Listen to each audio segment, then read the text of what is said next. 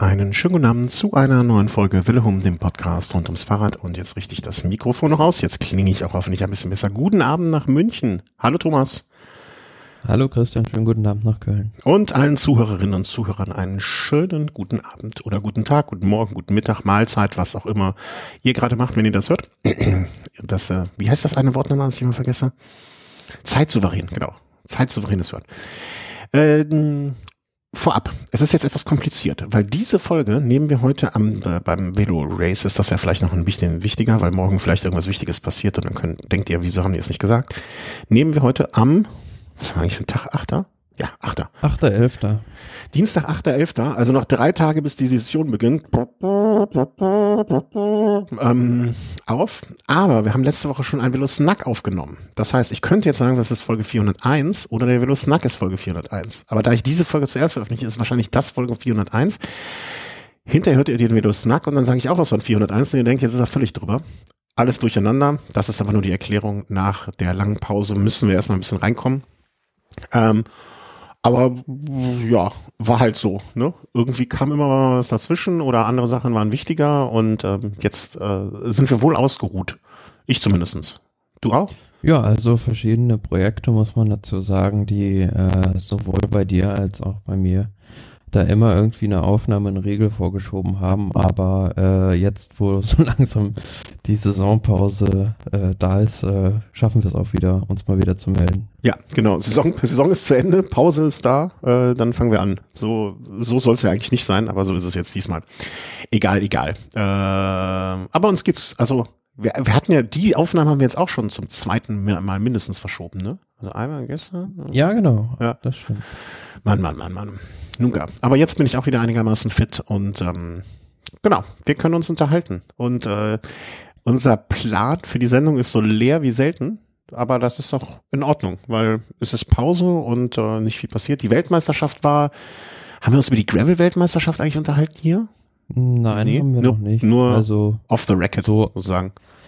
Ja, aber da gibt's. Nee. da, da, da würde, glaube ich, äh, ich weiß nicht, wie deine Meinung dazu ist, aber äh, ich habe da eine relativ klare Meinung. Ja, lass uns da vielleicht doch noch kurz drüber sprechen. Also ist jetzt völlig unabgesprochen, äh, weil es, ich hatte es ja auch schon vergessen. oh, ich fieb ein wenig. Hm, Weltmeisterschaft, äh, vielleicht nur kurz, wie sie ausgegangen ist, aber das werden wahrscheinlich auch alle, äh, die hier rein, ähm, die rei hier reinhören, äh, schon wissen. Wie fandest du das Rennen insgesamt? So über, über Daumen Ja, es wurde als was, ich sag's mal so, es wurde als etwas verkauft, was es nicht war, nämlich eine Gravel-Weltmeisterschaft. Nee, ich meine jetzt die normale, Entschuldigung, ich meine die normale Weltmeisterschaft noch. Ach so. Äh, die hat mir, äh, die war ja auch. Ja, die, die normale, w also die reguläre Straßen-WM, ja, die ist jetzt auch schon, liegt jetzt schon wieder einen Monat zurück. Also ich fand es, äh, den Kurs fand ich sehr gut, sehr ausgewogen, ließ sowohl Sprintern als auch so äh, auch Bergfahrern oder Pancheuren die Chancen, äh, um den Sieg zu fahren. Und es gab natürlich auch einige ja, Diskussionspunkte, also worüber wir uns ja alle in unserem Podcast-internen Chat, sage ich jetzt mal, mhm. so ein bisschen echauffiert haben, war das Damenrennen. Das also konnten wir alle eigentlich nicht glauben, dass da äh, ausgerechnet die Fahrerin, auf die eigentlich alle gucken müssten, einen Kilometer vom Ziel angreift und mhm. keiner reagiert. Ja, also das sagen wir mal so, es war nicht so, dass man sagen würde, dass es da äh, taktisch sehr viel, also keine Glanzleistung von keinem. Das ist, glaube ich, so das Fazit, was man da ziehen sollte. Und äh, insbesondere, wie hieß die deutsche Fahrerin nochmal, deren Namen ich jetzt vergessen habe? Liane Lippert. Genau, ja, die ja wirklich. war für mich im Rennen die, die stärkste Fahrerin war durch, ja, also so finde ich taktische Konstellationen, die da im Finale gespielt wurden, bisschen im Hintertreffen und äh, hätte mindestens eine Medaille verdient. Ja, aber das ist Radsport, es läuft nicht immer so, wie man sich das vorstellt. Außer man ist Remke Evenepoel und fährt bei den Herren mit, da läuft es genauso, wie man sich's vorstellt. Ähm, denn der hat dann äh, die Weltmeisterschaft abgeschossen und was soll man sagen? Also ja, es war also absolut verdienter Sieg ja. und ich fand das Rennen also es wurde ja ein bisschen taktisch anders angegangen, als man das klassisch gewohnt ist von so einer Weltmeisterschaft, dass da Frankreich schon weit, weit vorm Ziel die Initiative ergriffen hat und äh, alles auseinandergezogen hat. Äh, fand ich sehr erfrischend, wie das gefahren wurde, aber dann ja bei dieser Attacke von Remco Evenepoel da war es dann auch wirklich so, ja, dass am Ende der Stärkste gewonnen hat. Gut, kann man sich fragen, waren da vielleicht ein, zwei Fahrer äh, schlecht positioniert in dem Moment und haben äh, hätten vielleicht mitfahren können, aber ich glaube auch so wäre es schwer geworden, Remco Evenepoel ja. da zu schlagen. Ja, er war definitiv der Stärkste an dem Tag. Und ich finde es ja auch immer schön, wenn der Stärkste an dem Tag gewonnen hat. Ne? Es muss ja nicht der beste Fahrer der Saison gewinnen, aber für diesen Kurs, auf diesem Kurs war er einfach der Stärkste und deswegen geht das völlig in Ordnung. Gravel WM. Ähm, es, es hat ein sehr geschätzter Kollege von mir, ähm, wie ich finde, das, die ganze Geschichte in einem Satz zusammengefasst. Ähm, man hat versucht, mit den taktischen Mitteln eines Straßenrennens ein Gravelrennen zu gewinnen und das geht nicht. Ja, also ich habe es ja gerade schon sagen Angedeutet, wollen. Ja. Also es wurde als was verkauft, was es nicht war, nämlich eine Gravel-Weltmeisterschaft und es war einfach ja äh, ein Rennen mit äh, Straßenfahrern und Straßenrädern, also vielen mhm. Straßenfahrern mhm. und umgebauten Straßenrädern auf ein bisschen Gelände, würde ich so sagen. Also es war auf keinen Fall ähm, die Charakteristik sonst Gravel-Renns, wie wir es aus den USA beispielsweise kennen. Und das finde ich, das finde ich einen interessanten Aspekt, weil ich bin ja jetzt auch schon ein paar, bei ein paar dieser sogenannten Gravel-Rennen, Veranstaltungen oder sonst was mitgefahren. Und ich, ich glaube, dieser Begriff Gravel-Rennen ist vielleicht auch noch so diffus, dass man das vielleicht auch noch gar nicht sagen kann. Also ich glaube, da, ne, also dass das alles so ein bisschen auch gerne gesehen wurde von der Industrie, da brauchen wir uns, glaube ich, nichts vormachen. Ähm, das ist so. Dass da manche Fahrer, also ne, ich stand eine Woche vorher noch mit einem der Herren, die da auch in der ersten Linie, äh, in der ersten Reihe vom Team Movistar äh, zumindestens für Spanien in der Reihe äh, am Start standen, stand ich auch noch selber in einer Startreihe. Ähm, mhm. Ja, ich, ich bin bei dir. Das war schon von der Streckenführung her sehr leicht oder sehr wenig technisch anspruchsvoll. Ähm, und da hätten wir beide jetzt auch ohne Probleme diese Strecke fahren können. Ähm, während ich bei mancher Gravel-Veranstaltung gefahren bin, wo ich dann auch äh, bei Abfahrten oder so etwas äh, aus, aus guten Gründen, weil mir meine Gesundheit mittlerweile ja dann doch ein bisschen was bedeutet, wenn man Kinder hat und vielleicht dann äh, sie am nächsten Tag in die Schule bringen möchte, ähm, dann vielleicht ein bisschen vorsichtiger wird. Ähm, aber andererseits diese, äh, Gravel-Veranstaltungen, die man aus den USA kennt, wo es halt 300 Kilometer über wirklich den Schotterweg geht, dafür aber auch nicht hm. technisch so anspruchsvoll. Das ist halt eher so diese Ausdauer. Ähm, Geschichte, ne? Also wenig technisch, nur über die sehr lange Ausdauer. Und ähm, hier jetzt so Geschichten wie Dirty Boar zum Beispiel, ne, wo ich 25 Flussdurchquerungen gefühlt hatte und äh, Trails abgefahren bin beim Grand Duro, ist dann auch wieder ganz was anderes. Vielleicht muss ich da, also vielleicht muss man dem Ganzen auch noch eine längere Chance geben und sagen, okay, das muss ich noch finden. Ähm, da, da, da muss man auch noch gucken, welche Straßen und warum nicht auch ähm, bei einer WM, also einer Straßen-WM, fährt man ja auch unterschiedliche Kurse. Ne? In einem Jahr gibt's dann eher so den den, den Kurs für den Sprinter, im nächsten Jahr gibt's dann vielleicht so eher den Kurs für, für den Kletterer und so. Vielleicht muss es das da auch geben, weil dieser Sport so facettenreich ist. Hab mir da. Mhm. Das Ding ist einfach, ähm, wie ich finde, ähm, man hat halt die zwei, ich weiß gar nicht mehr, was waren die, äh, ähm, helfen auf die Sprünge, me, me, me, ähm, ah, der Gewinner. Johnny Vermersch und Vermersch. Daniel Oss waren die beiden, die genau. weggefahren sind. Aber was ja so faszinierend ist, man hat, also ich zumindest nicht, bis heute nicht diese entscheidende Attacke irgendwo auf einem TV-Bild gesehen von Vermersch, wie er der Oss hat stehen lassen, scheinbar irgendwie, mhm. ja, zehn Kilometer vom Ziel, weil die Übertragung bei dem Rennen war ein riesiges Problem und für mich ja eine Katastrophe, muss ich sagen, weil man hat da immer nur so segmenthaft irgendwas gesehen, wenn die Fahrer mal irgendwo auf dem Straßenstück waren. Also die hatten scheinbar riesige Probleme, da im Gelände zu filmen, was ja auch verständlich ist, ja. weil das ist ja auch äh, ein völlig neues Feld, eine Produktion von so einem ähm, Gravel-Event in Live, also mhm, in mhm. Echtzeit. Das ist äh, ja, also es gab, gibt's ja so eigentlich auch noch nicht und äh, da muss man sich auch erstmal mit zurechtfinden. Und es war vielleicht auch so ein Aspekt, den die Veranstalter damit haben einfließen lassen, dass die gar nicht so viele Gravel-Elemente wollten, weil die schon wussten, okay, das wird mit der TV-Übertragung dann. Mhm. Absolut, genau. Also ich, ich fand das auch alleine schon vor dem Hintergrund äh, der Berichterstattung oder wie das gezeigt wird, fand ich das ja schon alles interessant. Oder, oder war es für jemanden wie für uns, die sich ja solche Sachen durchaus schon länger angucken, ähm, war das eine, eine interessante Geschichte. Und ja, genauso äh, wie die Medienberichterstattung oder wie die Film, also die, die Videoaufnahmen, das, das gefilmte, gezeigte, ähm, schwierig waren oder oder ungewohnt, ich würde es vielleicht eher ungewohnt sagen. Ne?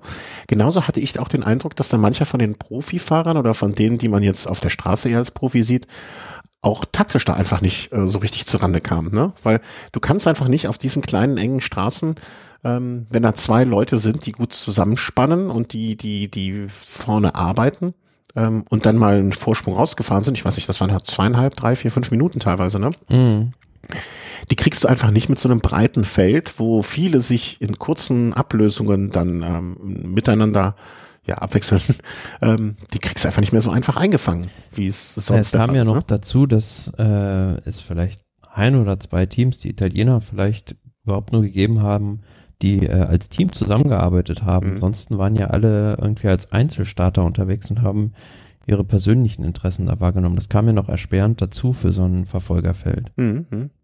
Ja, aber ich fand's äh, also äh, fand's eine interessante Geschichte. Ähm, ich bin gespannt. Also ich ich glaube, das wird. Äh, meinst du, das wird? Also es wird ja mit Sicherheit wiederholt. Also ich glaube schon, dass das jetzt nicht die, das war jetzt die zweite mhm. Ausgabe, wenn ich das richtig. Nee, es war die erste Gravel, also die erste offizielle UCI hm? Gravel WM und äh, wenn ich es richtig weiß, ist sie im nächsten Jahr nochmal genau da. Also da wird man sehen, ob sie okay. sich dann einen anderen Kurs zusammenbauen. Aber ja, zwei Sachen dazu vielleicht, nachdem wir so hängen geblieben sind. Zum einen war das natürlich total Hanebüchen, äh, wieder die Startplätze vergeben ja. wurden. Also dass da plötzlich alle möglichen Straßenfahrer am Start waren und die dann auch noch ganz vorne in die Startaufstellung ja. reingetan wurden.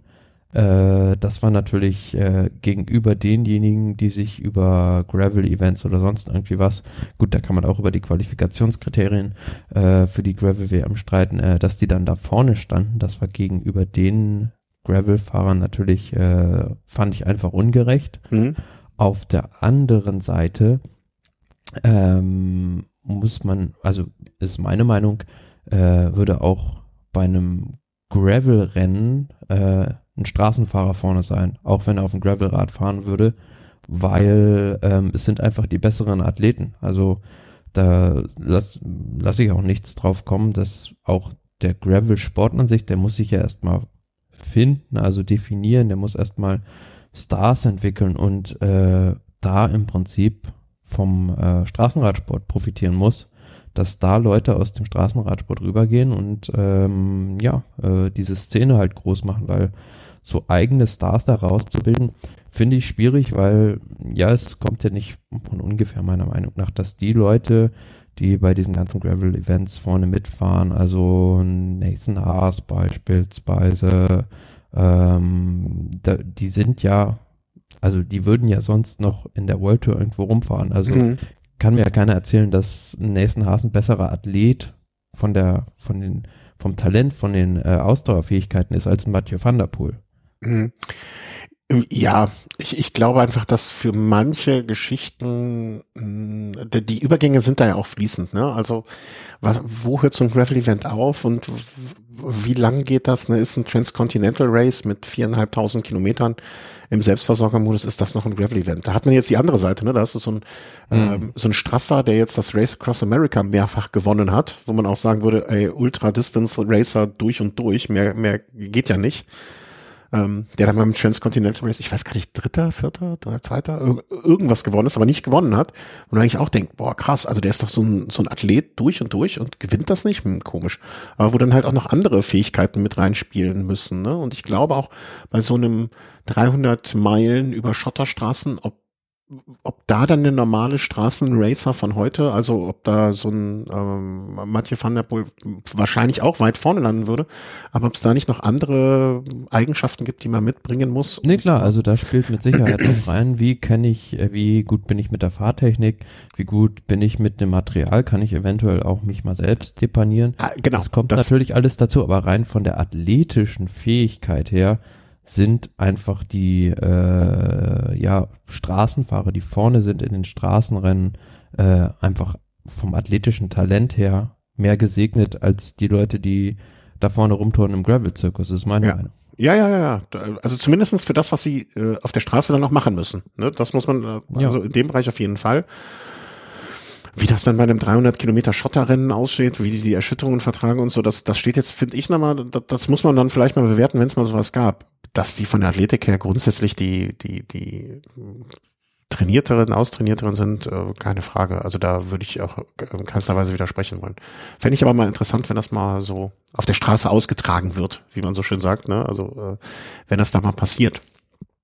Ähm, Ja, aber insgesamt finde ich, also diese Veranstaltung war halt relativ ausgegoren. Ich muss sagen, ich habe mich riesig darauf gefreut und war Mhm. hinterher ah, doch ziemlich ernüchtert von der ganzen Sache. Ja, man hatte schon so ein bisschen Eindruck, dass das sehr von der Industrie gepusht wird, ne? Dass die Räder auch wirklich Mhm. dann, ne, das von vielen Fahrern sehr gerne, also es wurde von vielen Radbrands sehr ähm, gerne gesehen, dass da die neuen Räder Aber es war ja auch interessant, dass, dass ähm, bei den Herren Gianni Vermeersch mit einem modifizierten Straßenrad gewonnen hat und aber bei den Damen äh, Pony Ferro Prevot mit einem Gravelrad gewonnen hat.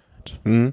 Ja, wobei da auch, finde ich immer, die, die Übergänge sind mittlerweile so fließend von allem. Also ich habe ja, ähm, ich Absolut, ja. hatte zu, äh, vor gar nicht allzu langer Zeit das Glück mal oder das, die Möglichkeit von einem Hersteller, der auch dort, glaube ich, prominent, einigermaßen prominent vertreten war bei der Veranstaltung, ähm, sogenannte Gravelräder nebeneinander oder nacheinander, nicht nebeneinander zu fahren. Ähm, einmal so All-in-Technik, was es überhaupt gibt, im Sinne von Dämpfung vorne, an der Gabel, Dämpfung hinten ähm, und, und, und, äh, und dann im Gegensatz dazu ein relativ ähm, ja, nahe am Rennrad sich bewegendes Gravelrad.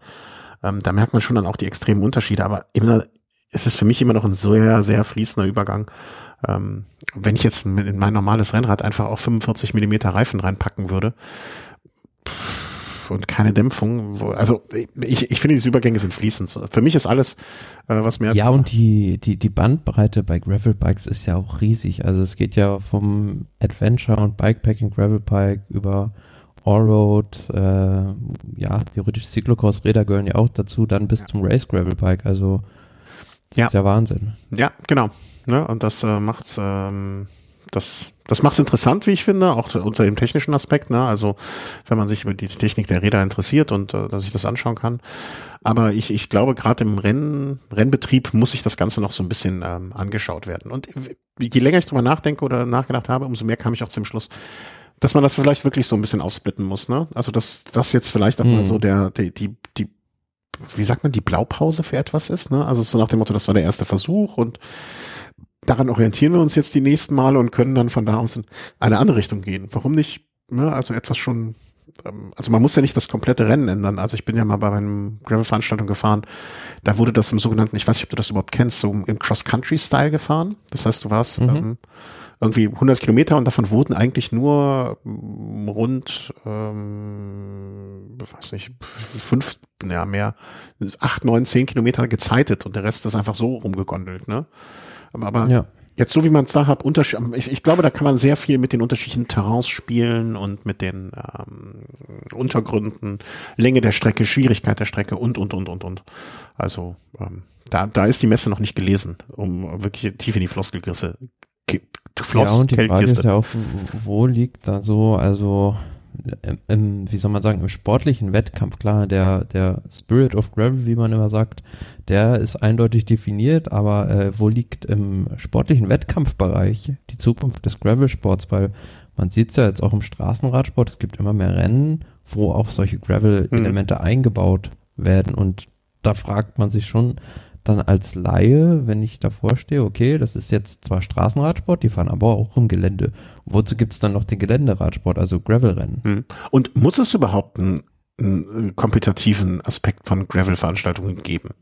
Also, ne? Ja, der, also ne? der, die, die Interessenten dahinter sind ganz klar der Ja. Weltverband und die Hersteller. Ja, genau. Aber ne, äh, gibt es, ne, also ähm, ich, ich komme jetzt nicht auf den Namen. Ähm, ich bin so schlecht mit Namen Wilcox, Frau Wilcox, eine Dame, Mhm. kommt nicht auf den äh, die jetzt äh, vor ein paar Tagen noch groß so freudig verkündet hat, was ich super für sie auch finde, ähm, so drei große Rennen in den USA fahren zu können. Ne? Also da, das sind alles Sachen, da, da wird sich jetzt, da wird jetzt kein Van Art äh, am Start stehen, weil das halt ewig lange Dinger sind und so weiter. Ist das nicht eher ähm, das, was ich jetzt als Gravel-Rennen sehen möchte und sehen würde? Und brauche ich dann vielleicht auch gar nicht die, also das war ja auch so ein bisschen meine These dann im Nachgang zwischen uns dreien, also in dem, in, in, so einem berühmten Chat.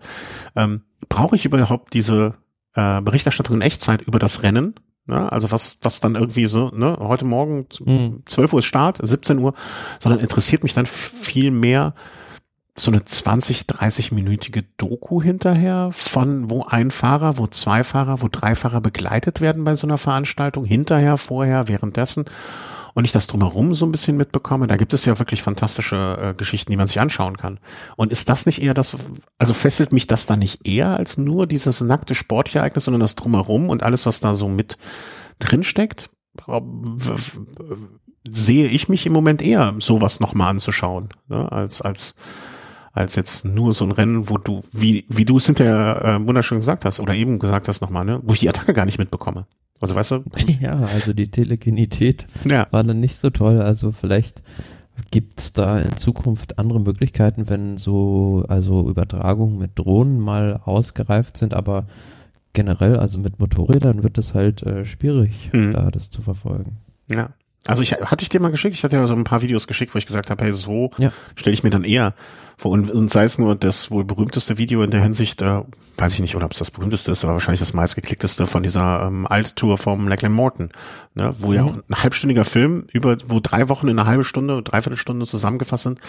Aber pff, das, das, also ich wette mit dir, dieses Video wurde mindestens zehnfach mal so oft geschaut wie die äh, Gravel WM.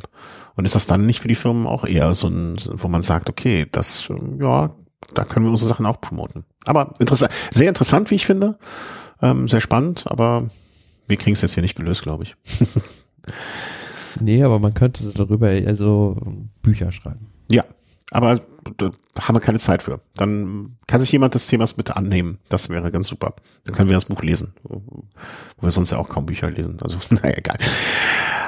Aber apropos Lesen, äh, man liest ja schon das ein oder andere für, über die kommende Saison und ähm, da vor allen Dingen dann natürlich über die Grand Touren, die vorgestellt wurden. Und da wir aktuelle Rennen jetzt kaum haben, das Thema Gravel jetzt auch wieder in den Schrank packen bis zur nächsten WM oder bis zur nächsten Veranstaltung, wo wir rumgucken. Hättest du auch mal Bock auf so eine Veranstaltung eigentlich, wenn ich dir jetzt sagen würde, ey, pass mal auf, ich stell dir hier ein Rad hin, das kannst du vielleicht noch mal einen Tag vorher noch mal fahren, um dich ein bisschen dran zu gewöhnen. Ähm, hättest du da Bock drauf? So jetzt unbedarft? Absolut, müsste halt die Gelegenheit dazu geben und die Zeit. Ja, ja, ja, ja, natürlich. Also klar, das sind ja immer die Grundvoraussetzungen, ne? Aber wenn ich dir jetzt hier so ein, so ein, in meinem Fuhrpark befindet sich ja leider nur ein Gravelrad, aber wenn ich dir so ein Rad besorgen würde, würde ich sagen, hier, pass mal auf, äh, keine Ahnung, nächstes Jahr Dirty Boar ist so eine schöne Eingangsveranstaltung, wo man sich richtig kaputt fahren kann. Äh, hast du Bock? Ja, mal gucken, mal gucken, was sich da so ergibt, was er, was er aus dem Hut zaubern kann vielleicht. Muss, muss doch machbar sein.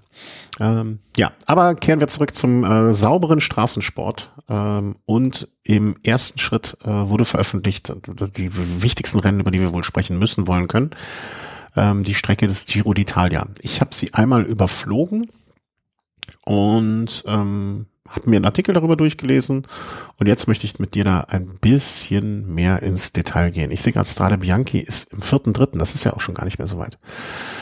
Ähm, ja, die Route ähm, fängt, Route 23, machen wir es jetzt hier mal richtig auf, fängt an mit einem Einzelzeitfahren in Costa del Trabacchi.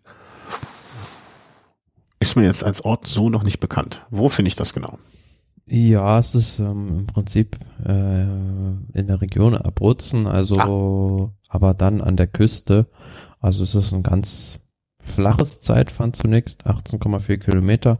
Zum Schluss geht's einen Kilometer dann noch bergauf, aber ähm, man muss dazu ja auch sagen, es ist eines von drei Zeitfahren beim Giro. Also da kommen schon so die Zeitfahrer auf ihre Kosten. Das zweite ist dann 34 Kilometer fast lang und das dritte ist halt ein Bergzeitfahren. Aber gut, ähm, ja, dieser Auftakt, ähm, es wird schon für einige Abstände sorgen, glaube ich. Mhm. Und ähm, schön, schön zum Reinkommen.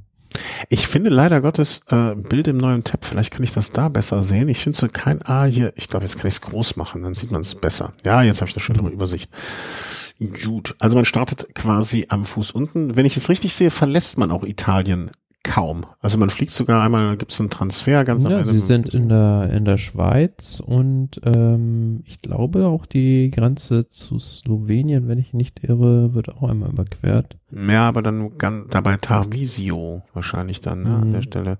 Aber nur kurz. Aber ansonsten jetzt im Vergleich zu den, ja, im, im, im insbesondere ähm, vergangenen Jahr, wo ja viel im Ausland gestartet wurde und noch weiter weg, ähm, Hm. hält sich das diesmal in Grenzen. Finde ich auch jetzt, äh, vielleicht ist es auch im Sinne der Nachhaltigkeit gar nicht so schlecht.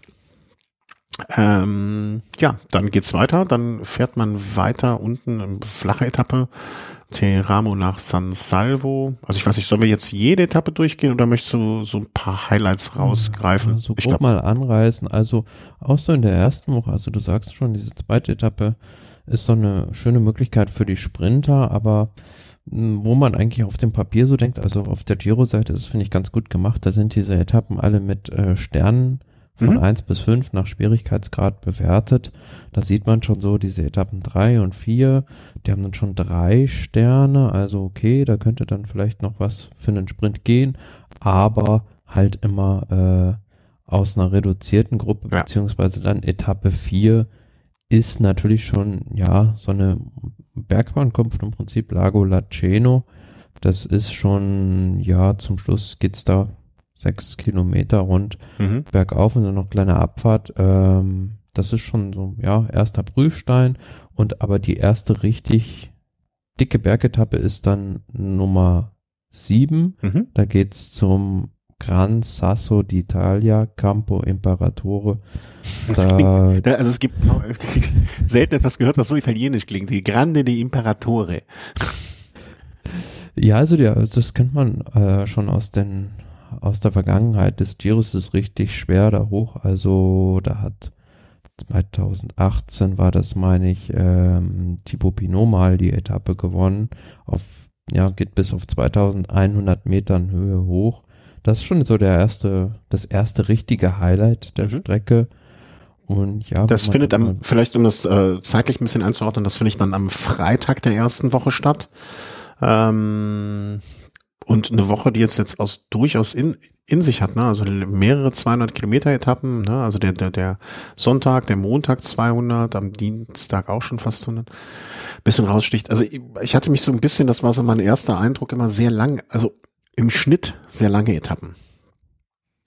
Mm, Ja, also es gibt, ähm, gut, du hast, hast schon recht, also es gibt davor eine Etappe mit 156 Kilometern, eine mit 172, aber im Verhältnis natürlich zu Tour und manchmal Mhm. auch älter, ist der Giro doch dann noch sehr reserviert und traditionell, was die Etappenlängen Ja. angeht. Ich glaube, ich, ich weiß nicht, ich meine Statistikvorlesung äh, war ich sehr selten, aber diese Varianz, ne, also das ist, äh, im, im, ne, wenn du jetzt die die kürzesten drei rausnimmst, die die längsten drei, äh, wenn du dann den Mittelwert von dem Rest nimmst, also sozusagen, ne, dann ist das schon sehr relativ hoher Schnitt im Vergleich zu den anderen. Irgendwie so, das war wahrscheinlich keine Varianz, aber irgendwie jemand mit Statistikwissen kann mich gerne äh, korrigieren beziehungsweise richtig ergänzen, ähm, aber äh, sch- schon recht lang.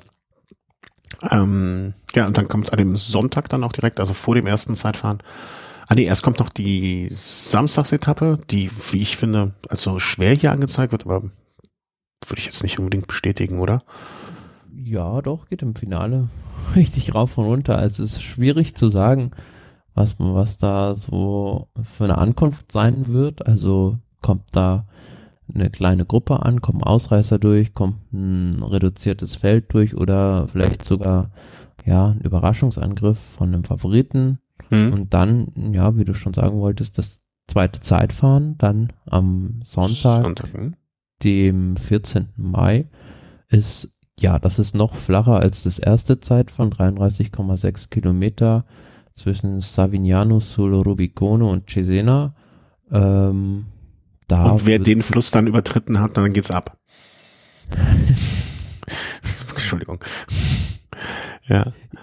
Ja, also da wird es mit Sicherheit darum gehen, für einen guten Zeitfahrer, also man mutmaßt ja schon die ganze Zeit, dass jetzt Remco Evenepoel sich den Giro d'Italia statt der Tour de France aufgrund der vielen Zeitfahrkilometer aussuchen wird. Äh, für Sonnenfahrer wird es dann darum gehen, noch Vorsprung auszubauen ähm, für den Rest des Giros einfach. Mhm. Ähm, warte, jetzt habe ich mich, ich habe mir alle Profile aufgemacht und jetzt habe ich mich komplett verklickt. Genau, das ist das die Etappe am Sonntag, 14. Dann Montag wieder traditionell Ruhetag.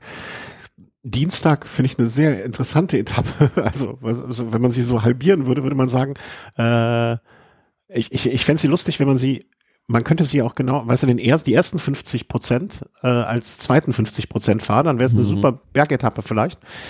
Ähm, aber so rum ist es einfach, dass man ja rund 80 Kilometer bergauf fährt, äh, so leicht wellenförmig und dann relativ schnell bergab und dann, äh, dann dachte, dachte man sich, ach komm, wir machen heute doch eine Sprintetappe. Oder also ganz cool, schon lange nicht mehr gesehen, so ein Profil. Ich finde solche Etappen immer interessant. Also war jetzt bei der Vuelta auch die äh, drittletzte Etappe war es, meine ich, äh, mhm. 2022, die Mats Pedersen da gewonnen hat, wo man auch vom Vorfeld gesagt hat, okay, das könnte auch eine Etappe für einen Klassenfahrer sein. Ja. Aber am Ende hat es dann doch ein Sprinterteam tatsächlich geschafft, das Feld zusammenzuhalten. Mhm. Ja, ja, das, das sind so Etappen, da, da, da, da keine Ahnung, äh, wahrscheinlich gute Wettquote, weil alles Mögliche passieren kann. Ähm, sehr ungewiss, also interessante Etappe auf jeden Fall. Das ist dann am äh, Tuesday, äh, Dienstag. Genau, und was man sich dann wirklich dick ankreiden sollte, ist dann die Etappe am 19.05., also am Freitag nach Grand Montana. Also ja. da geht's, wie ich schon gesagt habe, in die Schweiz rüber. Gut, die, also wenn man rein den Schlussanstieg betrachtet nach Grand Montana, da ist jetzt vielleicht nicht so schwer, aber diese Etappe ist vorher einfach ja sehr, sehr schwierig. Also so geht's über den äh, Col des Grand Saint Bernard, also den großen St. Bernard Pass, 2469 Metern Höhe, das meine ich auch das äh, Dach mhm. des Giros, Chimacopi und dann noch dieser Croix de Cour ist auch richtig schwierig und ja, am Ende der Etappe rechne ich da doch schon mit mhm. ordentlich Abständen. Also ist für mich persönlich, auch wenn die Etappe hier fünf Sterne hat, noch nicht die Königsetappe, die kommt später noch. Okay, ja, also Freitag auf jeden Fall äh, äh, dickfett notieren. Ich hab, muss mal gucken. Bei mir ist es ja bei der Arbeit so, dass ich gerne, wenn ich samstags arbeite, den Freitag davor frei habe. Würde sich anbieten, weil der Samstag nämlich darauf folgend ist auch sehr komisch. Also kann man sich die ersten 55 Kilometer angucken, weil dann gibt es auch einen, ja, eine äh, äh, am, amtliche, amtliche Anstieg um dann von dort wieder runterzufahren und dann nochmal äh, die ganze Geschichte irgendwie 80 Kilometer, äh, 90 Kilometer ausklingen zu lassen, sozusagen. Nochmal ein bisschen ähm, ja, die Beine schon wieder hochnehmen kann. Auch komisch. Hm, ich denke, da haben die Sprinter ganz gute Karten. Also nach dem, äh, nach dieser schweren Bergankunft werden alles ein bisschen müde sein und da können sie vielleicht ein bisschen darauf spekulieren, dass da nicht so viele Leute Lust haben, in die Ausreißergruppe zu gehen und sie diesen ersten Berg überstehen und dann ist es ja hinten raus eigentlich Brett eben. Mhm. Aber dann finde ich, hätte man es auch fair machen können und sie komplett flach fahren lassen. Also. Hm, ja, aber ich weiß nicht, wie da jetzt die topografischen Gegebenheiten in der Gegend sind. Vielleicht ging das nicht anders mhm. da, außer über den Berg rüber zu fahren. Ja. Also wenn du von der Schweiz nach Italien willst, ist ja, ja, tendenziell eher immer irgendwo bergig. Mhm. Ja, wahrscheinlich ließ sich nicht vermeiden, hast du recht, dass man wenigstens einmal rüber musste. Dann geht's von Seregno nach Bergamo. Auch eine Etappe, wo ich sage, muss nicht im Sprint enden, kann es aber auch, weil die drei Anstiege wirken auf mich jetzt nicht so unfassbar schwierig, auch wenn das Ganze jetzt mit vier Sternen gewertet ist. Ist eine Etappe, ich glaube, da kann man sagen, okay, Ruhetag am nächsten Tag, das führt ja oft dazu, dass Alarm gemacht wird. Andererseits jetzt nach vielleicht aus. Ich glaube eher, das wird so eine Ausreißer-Etappe werden. Es, aber wie so oft, äh, der alte Spruch stimmt ja, die Fahrer machen das Rennen. Wenn es jetzt da irgendwie spannend zwischen zwei, drei Teams ist und äh, einer von den Favoriten einen schlechten Tag hat und die anderen merken es schon im ersten Anstieg, dann kann natürlich auch alle auf Krawall gefahren werden. Das ist so Klassikerprofil, finde ich. Also ähm, es geht so bis auf 1400 Meter und rund um Bergamo, die Gegend, da gab es ja auch schon oft äh, Austragungen der Lombardei-Rundfahrt, die da zu Ende gegangen sind. Was ich äh, ein bisschen schade finde, dass nicht, äh, wer das kennt, in der ähm, Hochstadt, also Bergamo Alta, also ähm, da in der Altstadt ankommen. Das ist nämlich, äh, war immer eine sehr schöne Ankunft beim Giro d'Italia, wo es durch diese Stadttore durchgefahren sind, mhm. übers Kopfsteinpflaster ist aber im nächsten Jahr die Ankunft äh, leider nicht da. Und ähm, ja, also ich rechne damit, dass da vor dem Ruhetag auch in Sachen Klassement vielleicht mal einer was probiert noch. Mhm, Okay. Na, der ewige Optimist. Ähm, Ruhetag, dann geht's in die letzte Woche und ich bin nicht ganz sicher, ob dann direkt schon die Königsetappe kommt, die 198 Kilometer nach Monte Bandone oder erst im späteren Zeitpunkt. Ich glaube fast beide Etappen wären es wert, aber ich glaube, dass die 19. Etappe dann doch ist, was du dir als Königsetappe rausgesucht hast. Würde ich auch so sagen. Also Monte Bondone kennt man vielleicht, wenn man da in der, um, in der Gegend um äh, Trento im Urlaub ist. Es ist so der Hausberg von Trento aus, den man direkt hochfahren kann.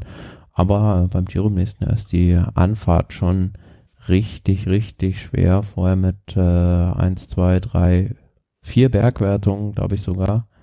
Ähm, und dann Mhm. halt noch der schwere Anstieg Monte Bondone am Ende ist der Auftakt ja zu einer sehr, sehr schweren dritten Woche. Also da gibt es dann am nächsten Tag äh, von Pergine Val zu Ghana nach Kaole nochmal eine Möglichkeit für die Sprinter. Also da Ja, danke, die könnten wir. Sprint ankommen.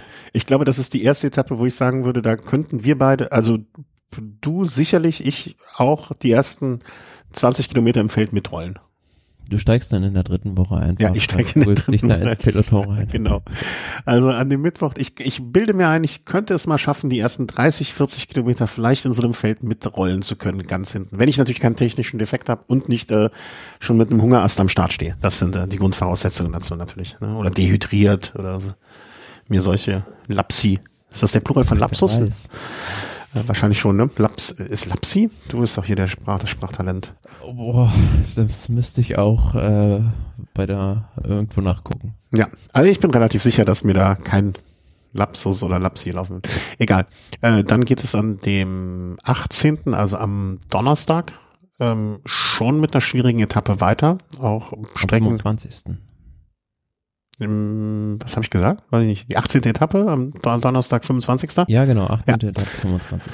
Ähm, ist so ein Ding, also ich bin, nein, das sage ich gleich im Fazit, aber es ist so eine Etappe auch, wie ich finde, die Königsetappe am Freitag, ähm, die unheimlich viel Potenzial bieten für Krawall, für Lust, Laune und Schweinereien, aber wo man auch noch nicht so richtig, aber das auch wieder langweilig werden könnte, wenn irgendwie ein Fahrer schon wieder genug Vorsprung hat. Ne? Also Hm. das sind keine Etappen. Ich finde, das sind, ich springe jetzt mal, ne? Also, das, das sind viele Etappen, denke ich mir, die haben sehr viel Potenzial, aber die haben kein Potenzial so sehr aus sich heraus, finde ich, wie es jetzt so eine Etappe zum Stilfzer Joch zum Beispiel hat, wo ich auch wenn es langweilig ist, ich das immer noch als Spektakel erlebe. Ja, auch wenn da nicht viel passiert.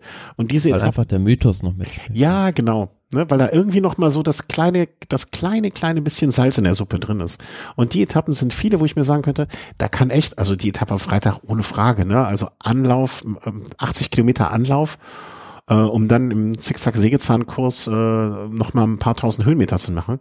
Ähm, da, da, da, wer, wer, wer da nicht das Potenzial für Krawall sieht und sonst was, wo soll er sonst sehen? Ähm, aber nicht aus sich heraus, aber da kann auch wirklich, das kann auch todeslangweilig werden. Meinst du jetzt die Etappe am äh, Beide. Donnerstag oder am Freitag? Äh, Sowohl so, als auch, ja. sowohl als auch. Also das, Hm. ich glaube, die sind stellvertretend oder die, die sind sehr gut be bezeichnet dafür, ne, äh, wie, wie, wie sich der ganze Giro für mich darstellt. Ja, also die Etappe am Donnerstag würde ich sagen, gebe ich dir recht. Da kann es auch sein, dass mh, ja die Leute schon alle auf den Freitag blicken und lieber Kräfte sparen wollen, da nach Val di Zoldo Hm. auf Etappe 18. Aber Etappe 19 ist für mich die absolute Königsetappe. Äh, Dolomiten-Klassiker mit Campolongo, Valparola, Giao und äh, 13 von Lavaredo. Ähm, Und die Etappe hat, meine ich, fast 6000 Höhenmeter. Also die ist alleine schon äh, durch einfach durch ihre Schwierigkeit und dadurch, dass sich auch sehr, sehr viel über 2000 Metern Höhe abspielt, ähm, extrem selektiv. Also da wird es von, von alleine große Zeitabstände geben. Und ich bin gespannt, wie gesagt, wenn Remco Evenepoel das wahr und da am Start steht, gibt es ja immer so ein bisschen die Spekulation, dass er mit äh, größeren Höhen äh, Schwierigkeiten hat und da ist genau der Test, wo er es dann Mhm. beweisen muss. Ja, also wie er da mit so einem Carapaz vielleicht fest mithalten kann. So, Ja. mal einen Namen so völlig aus dem Hut rausgezaubert dahin zu werfen. Ähm, Ja, äh, Bardet, äh, wie, na, Bernal wäre jetzt auch mal so ein Kandidat, den ich an so einem Tag gerne sehen würde. Im, im fitten Zustand. Wie auch immer das äh, Ja, wenn er wieder ausgeht. zurück ist auf seinem, seinem alten Niveau, dann ist es ja. äh, eine Etappe wie auf seinen Leib geschneidert. Ja. Und vielleicht hat man ja auch gesagt vom Giro, dann schneidern wir ihm was aufs Leib, dass er, dass er kommt und dass er hier sein Comeback geben kann. Das wäre auch eine Geschichte. Also solche Geschichten ähm, zu schreiben ist ja auch immer so ein bisschen das Ziel von solchen Rundfahrten. Ähm, ja. Apropos Geschichte. Hast du, Entschuldigung, wenn ich da, ich schweife jetzt komplett ab, aber weil ich unten bei den Sponsoren bin, hast du das Bianchi-Rad gesehen? Das was vorgestellt wird? Ja. Ja. Nein, dieses äh, Aerodynamik, ich glaube, wir haben im Snack auch schon drüber gesprochen. Muss man auch mögen, ne? Das Design. Ja, aber Bianchi, die haben es ja äh, nicht ohne Grund äh, jetzt ein neues Rad rausgemacht. Die, haben, die steigen ja jetzt bei Arkea als äh, Ausstatter ein. Ja. Ob sich da Quintana so richtig drüber freut, dass dieses Rad da so aussieht. Der wird ja nicht mehr da sein. Ach so, ja, da gleich musst du mir nochmal die neuen Transfers erklären. Aber die mussten das jetzt auch, glaube ich, modifizieren, ne, damit es überhaupt die UCI-Zulassung äh, bekommt. Habe ich auch noch irgendwas gelesen? Das muss ich auch nochmal vertiefen. Naja, egal. Äh, viel zu sehr abgeschwiffen. Ähm, genau, nach dieser Freitagsetappe äh, mit über die drei Zinnen an den Tricime di Lavaredo. Genau, da war ich. Mhm. Das ist doch auch die bestimmte äh, Teile der berühmten Ronda, oder? Ähm, nee, die geht ja, also meines Wissens nach geht die ja nicht, also zu den drei Zinnen hoch, sondern die geht über Campolongo, ja. Valparola, Pordoi. Aber die Gegend stimmt zumindest so ein bisschen. Ja, genau, es okay. ist absolut die, die Ecke, ähm, Genau. Ja. Da in der Ecke ist. Da bin ich ja nicht komplett falsch. Kanazei ja. heißt der Ort, also um den sich da vieles dreht. Araber. Aber dann gibt's noch den Samstag, das Bergzeitfahren, also das Fahrrad, wo äh, das, äh, die, das Zeitfahren, wo ich wirklich sehr viel darauf wetten würde, dass bei Kilometer 11,3 einige der Fahrer ihr Rad wechseln.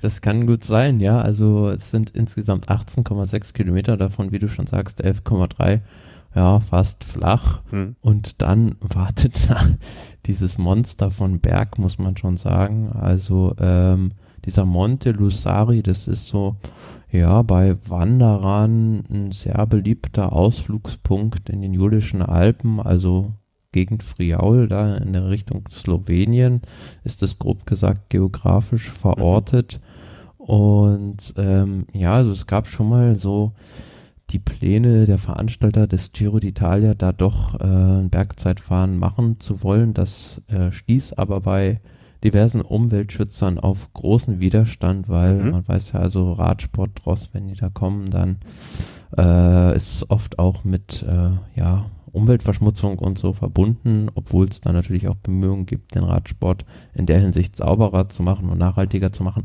Aber ähm, das scheiterte bislang daran und wenn ich es jetzt richtig verstanden habe, wollen sie da im nächsten Jahr so einen ähm, abbaubaren Asphalt auftragen, mhm. also der sich, also der biologisch abbaubar ist, mhm. um einen Großteil dieses Anstieges überhaupt mal befahrbar zu machen fürs Rennrad, weil das ist bislang noch nicht der Fall. Aber die Steigung an sich ist 7,3 Kilometer mit 12,1 Prozent im Schnitt mhm. steil. Also das ist ja, ich glaube ähnlich da, wie der Zonkolan. Ich möchte dich sogar ein bisschen, ich will nicht sagen korrigieren, aber ergänzen, wenn man sich nämlich auf diese äh, kleinen Details angeht, ne, ähm, dann sieht man, dass quasi die ersten fünf Kilometer im Schnitt 15,3 Prozent haben. Ähm, mit maximal 22 Prozent und dann gibt es eine Phase mit irgendwie von so rund einem Kilometer ungefähr mit nur in Anführungszeichen 3,9 Prozent und dann kommt wieder eine Phase ähm, mit 11,9 Prozent im Schnitt und auch wieder 22 Prozent Passage im Max. Und dann hinten raus wird es dann wieder einigermaßen flach. Aber das ist wirklich ein Monster von einem Ding. Und äh, pff, also ich glaube, das ist das erste Mal, wo ich sagen würde, wenn, wenn da der ein oder andere Profi da hinterher der Motor im Rahmen gefunden wird, hätte ich da schon Verständnis für. ja, also ich glaube, es wird vielleicht nicht so entscheidend sein für den Ausgang der Rundfahrt noch, weil ich denke, da wird schon das meiste klar sein. Aber meine Befürchtung ist so ein bisschen, ist die Frage, ob da überhaupt Zuschauer zugelassen werden. Das ist eine mhm. wichtige Frage, weil meine Befürchtung ist so ein bisschen, dass da die Fans äh, Einfluss auf das Rennen nehmen könnten im negativen Sinne, wie man es schon oft so bei Bergzeitfahren okay. gesehen hat. Mein, also für mich das Negativbeispiel ist immer so Alp d'Huez damals 2004, wo ja, man sagt ja fast eine Million Menschen an diesem Anstieg standen und wirklich schon, also für die Fahrer war das kein Spaß, da hochzufahren. Das äh, ist so ein bisschen meine Befürchtung auch bei diesem Monte Lussari. Aber, aber gerade wenn man vorher schon mit Umweltschutzgründen und so weiter argumentiert, dann sollte es ja da ein leichtes sein, äh, einfach Zuschauer nicht zuzulassen an der Stelle. Also das. Äh es ist die Frage, ob das ähm, so vereinbart ist und ob es, äh, also der Giro will mit Sicherheit Zuschauer an dem Anstieg haben, einfach für die Fernsehbilder und äh, dass man Werbung für sich machen kann. Aber wenn der Ort, also oder die Gemeinde, wo das auf deren Grund und Boden das veranstaltet wird, natürlich sagt, hm, nee, also Bedingung ist, äh, mhm. dürfen keine Leute an den Anstieg, weil die kippen da ihren, ihre ganzen äh, Bierbecher in den Wald, ähm, dann ja, wird es äh, natürlich ohne Zuschauer stattfinden. Da, ich glaube, da musste, müsste der Giro auch klug genug sein zu sagen, dann okay, dann äh, für die, die Bilder sind doch also die, die Bilder sind ja so ausreichend gut genug. Also im Sinne von, da, da wird genug Spektakel sein und ich. Ja, aber du weißt ja auch, der Jury ja. ja versucht äh, immer die Tour de das France Drama. auch zu über, über, übertrumpfen und noch mehr Drama zu kreieren. Und da wäre sowas natürlich äh, willkommen mit einem, ja, wenn man so einen neuen Anstieg, also er wurde bislang noch nicht befahren bei einer Grand Tour, ähm, zu so einem Mythos kreiert und das geht natürlich wunderbar mit viel Publikum. Ja, aber wenn dann am Ende Evenepoel oben vom Rad geschubst wird und nicht und sich ein Bein bricht und nicht mehr weiterfahren kann, dann kannst du ja auch vorstellen, dass dass das Drama dann doch ein bisschen zu viel des Guten für uns Fans auch ist. Das muss man ja auch so sehen. Ja, aber mir hat mal jemand gesagt, das äh, ist egal, wie man über dich redet, ob gut oder schlecht, Hauptsache man redet über dich. Ja, ich weiß nicht, ob so ein Evenepoel das auch so sehen würde, wenn man, wenn man, wenn er mit dem Gipser, Gipser in der nächsten Klinik reden muss. Äh, hoffe, hoffe mal, also ich würde mir den Anstieg jetzt so, wie ich ihn sehe, kann ich mir dieses Zeitfahren sehr schön vorstellen. Ähm, wenn man einfach die Anzahl an Menschen, die hochkommen, begrenzen könnte und das wirklich noch ein sportliches Spektakel ist, das würde mich sehr freuen, weil dann kann ich mir Und es werden ja wunderschöne Bilder. Also man muss nur mal Monte Lusari in eine Suchmaschine seiner Wahl eingeben und dann sieht man schon dieses äh, idyllische Schlösschen da oben. So ein kleiner Wanderweg. Äh, das kann man sich schon richtig gut äh, bei aufkommendem Sommer fast schon Ende Mai vorstellen. Mhm. Ja, klar. Und ist, wie immer schon bei allen Etappen, ne, also auch bei der Etappe davor, ist ja natürlich auch zu der Zeit immer noch das Wetter die Frage, ne, ob das alles mitspielt, ob das, äh, ob auch alles befahrbar ist, sehe ich aber in diesem Jahr, glaube ich, dann eher, also da habe ich schon schlimmere Jahre so irgendwie äh, vorher gefühlt. Mhm, also so die, so die einzige Etappe, die ich da eventuell in Gefahr sehe beim Giro, ist dann wieder die Etappe Nummer 19, also die Königsetappe dann auch, wo es oft über 2000 Metern Höhe geht. Aber gut, ja, Ende Mai, hm, Klimawandel ja, immer weiter voran. Ja. Sollte schon gehen. Es sei denn, äh, der Giro ist immer noch auf dem Stand von vor zwei Jahren, wo sie keine Etappe übertragen konnten, als zwei Tropfen Regen in 2000 Meter Höhe fielen. Na, na, na, na, na, na, das ist Spötter. Gut, also was, also ich, ich bleib dabei, was ich eben schon so angedeutet habe. Ähm, das sind viele Etappen, die auf mich so wirken, als würden sie eine gute Bühne liefern. Ähm, aber um in der Theatersprache zu bleiben, ist es dann nicht die Mal in der Skala, wo, wo die Bühne kreiert wird, sondern das, äh, weiß ich nicht, Ober Oberhausener Schauspielhaus, wo auch tolles äh, Schauspiel wahrscheinlich stattfindet. Aber es nicht nur wegen des Schauspielhauses so äh, grandios ist. Also mir, mir fehlt ein bisschen was irgendwie. Ich weiß noch nicht genau was. Ähm, hm. Aber das, das muss ja nichts heißen. Ne? Also äh, da genug Drama kann schon stattfinden. Aber was fehlt dir? Weiß ich nicht, mir fehlt bei, beim Giro fehlt mir immer der Stelvio. Klar, die Fahrer machen letzten Endes auch, ja. die, die am Start stehen, letzten Endes die, die Würze aus, aber äh, das Mise en place, wie man so sagt, ist bereitet. Ich finde, der Kurs ist sehr ausgewogen, also es bietet mhm. äh, mit den drei Zeitfahren insgesamt äh, sowohl den äh, zeitverstarkten Rundfahrern als auch mit den äh, vielen Bergetappen hinten raus auch den Bergfahrern gute Chancen. Also das stimmt. Ja, das stimmt. Ja, also da, da, da es kann sich keiner, ich finde, es kann sich kaum ein Fahrer beschweren, ähm, so nach dem Motto, dass es nur dem Fahrer oder nur dem Fahrer auf den Leib geschnitten, wie es ja manchmal dann auch beim bei der Tour gemacht wird, ne, dass man sagt, okay, die haben dieses Jahr etwas entworfen für. Ähm, das glaube ich nicht, das finde ich nicht. Und ähm, ja, durchwachsen. Vielleicht ist das auch gerade so ein Zeichen an so einen Evenepoel. So nach dem Motto, hey, hier ist eine Rundfahrt für alle, für alle Typen von Fahrern, für Allrounder. Ähm, wie wär's? Hm, ja. Nach dem Giro äh, haben wir meistens drei, vier Wochen Pause und äh, dann kommt auch schon die Tour. Und auch die hat äh, schon gesagt, wie sich dieses Jahr das so vorstellen mit ihrer, mit ihrer Rundfahrt. Und da gehen wir jetzt auch mal kurz durch. Äh, wo hab ich's denn? Wo hab ich's denn? Karte. Die ist in der Tat diesmal nicht so schön wie beim Giro, alles so schön übersichtlich. Ja, bei der Tour de France, das ist ja immer so, dass am Anfang bei der Vorstellung noch nicht alle Etappenprofile, also wie sie später auch sein werden, veröffentlicht werden, sondern ähm, ja, da teilweise noch so weiße Felder sind. Aber wenn man sich so auf der Karte anguckt mal, mhm. also Start ist ja nächstes Jahr äh, wieder ein Auslandsstaat, Baskenland, mhm. geht's los. Ähm, und aber auf der Karte ist es so eine diagonale Tour de France, ja, ja. also eine Tour de France, die fast nur durch Zentralfrankreich danach führt, also sowohl der Süden, äh, also von Korsika will ich gar nicht reden, äh, also Nizza, Marseille und so. Die, Mittelmeer, die Mittelmeerküste, als, ne? also kann man Genau, als, als auch äh, die Atlantikküste oben äh, im Norden, äh, Normandie, Bretagne, da ist man überall nicht, sondern äh, es spielt sich wirklich alles in, im Baskenland und äh, dann in Zentralfrankreich ab. Ja. Kurios eigentlich, ne? Sonst hat man ja immer diesen Rundkurs, so, zumindestens früher hatte man immer gesagt, ne, im, im, ich glaube im Gartenjahr un, äh, gegen und im Ungartenjahr mit den Uhrzeigersinn. Ähm, ko komisch. Ich erinnere mich nicht an eine Tour, die mal so glaub, also müsste ich jetzt schon lange nachdenken und mir wahrscheinlich mehrere Karten übereinander legen, aber so in der Form erinnere ich das nicht mehr, dass es das vor in den letzten Jahren mal gab bin gespannt.